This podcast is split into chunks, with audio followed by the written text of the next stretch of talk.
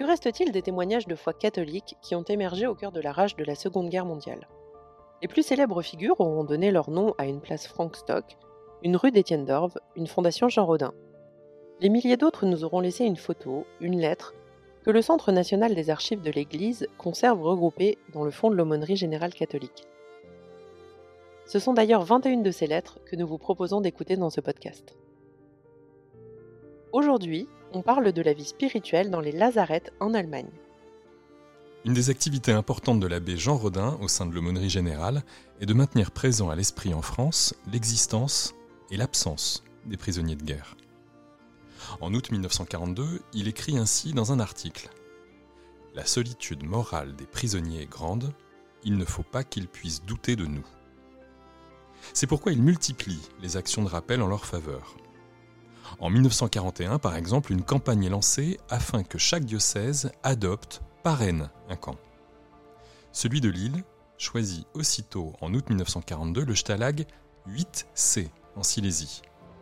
Son exemple est suivi par 76 autres diocèses. Une journée nationale de prière pour les absents, commune au diocèse de France et au camp d'Allemagne, est aussi mise en place. Elle se déroule le 29 novembre 1942 et est reconduite les années suivantes. L'abbé Jacques Gamet, responsable pour l'aumônerie générale des lazarettes, des camps, c'est-à-dire de leurs hôpitaux, organise une opération dans le même esprit. Il fait appel aux enfants de France afin que ceux-ci se groupent pour adopter un stalag auquel ils enverront ce qu'ils pourront économiser.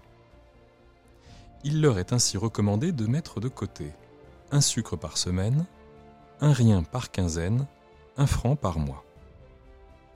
Ces envois par des enfants qui se privent dans une période de restriction afin de faire un geste envers les 30 000 prisonniers malades vont marquer leur destinataire. L'abbé Jean Sang s'en fait ainsi l'écho. Jean Sang, prêtre du diocèse de Saint-Dié, est avant la guerre vicaire à Charmes, dans les Vosges. Fait prisonnier lors de la campagne de France, l'abbé Sang est d'abord envoyé au Stalag 4B au nord-ouest de Dresde puis en novembre 41 au Stalag 4F, situé à Armansdorf, en Saxe, qui vient d'être créé. Il devient l'aumônier de l'hôpital du camp et le demeure jusqu'à sa libération en mars 1945 par les troupes américaines. La lettre dont il est question ici a été adressée par l'abbé Jean Sang à l'abbé Gamet. Assez brève, elle permet cependant de constater l'impact des colis envoyés par les enfants aux prisonniers alités. Elle permet aussi d'entrevoir la vie spirituelle de ceux-ci.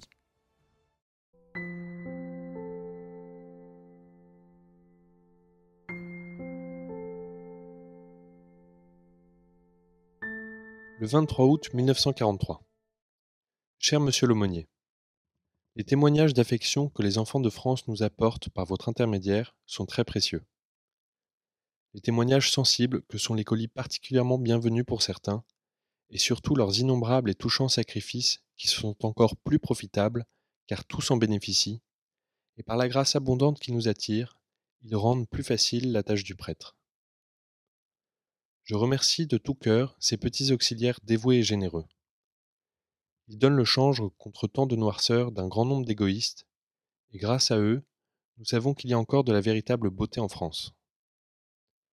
Nous avons célébré une fervente Assomption, unie aux prières pour les prisonniers et les absents ordonnés par l'épiscopat de Belgique, avec une trentaine de communions, soit le 1 septième des présents à l'hôpital à cette date. Dans un prochain convoi de malades, j'ai chargé un d'ici de vous saluer de ma part. Il sera peut-être arrivé avant ma lettre. Dans le dernier colis liturgique, il y avait quelques médailles de Notre-Dame de la Merci.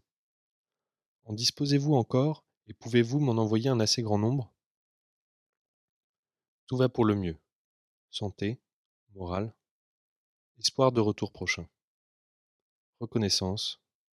Tout vôtre, in Christo, Jean Sang.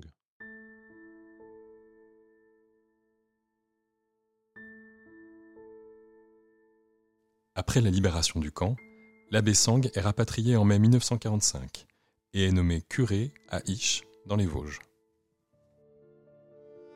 Ce podcast a été concocté par la direction de la communication de la Conférence des évêques de France et le Centre national des archives de l'Église. On vous invite à découvrir sur le site église.catholique.fr le dernier numéro de Documents Épiscopat à propos des archives de l'Église de France.